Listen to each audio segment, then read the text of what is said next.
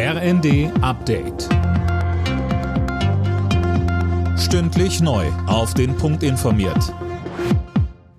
Ich bin Eileen Schallhorn.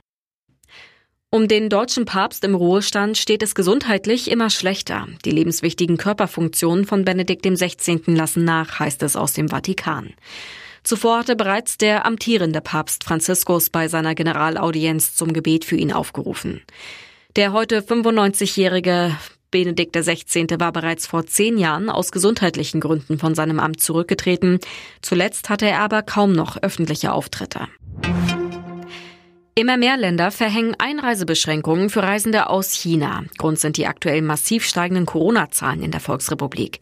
Nach Italien, Japan und Indien verlangen ab Januar auch die USA ein negatives Testergebnis von Flugreisenden.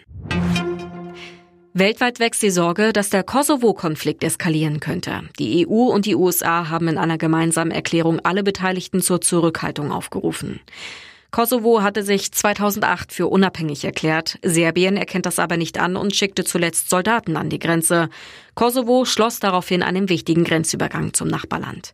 Christopher Burger vom Auswärtigen Amt in Berlin sagte. Gerade nationalistische Rhetorik, wie wir sie in den letzten Wochen aus Serbien gehört haben, ist völlig inakzeptabel. Und das Hochfahren militärischer Präsenz nahe der serbischen Grenze zu Kosovo setzt ein völlig falsches Signal. Nur noch etwa 37 Prozent der Menschen in Deutschland nutzen die Corona-Warn-App. 17 Prozent haben sie laut einer Bitkom-Umfrage inzwischen deinstalliert, schreibt die Zeitung Welt. Die Bundesregierung plant derzeit, die App nur noch bis Ende Mai anzubieten. Alle Nachrichten auf rnd.de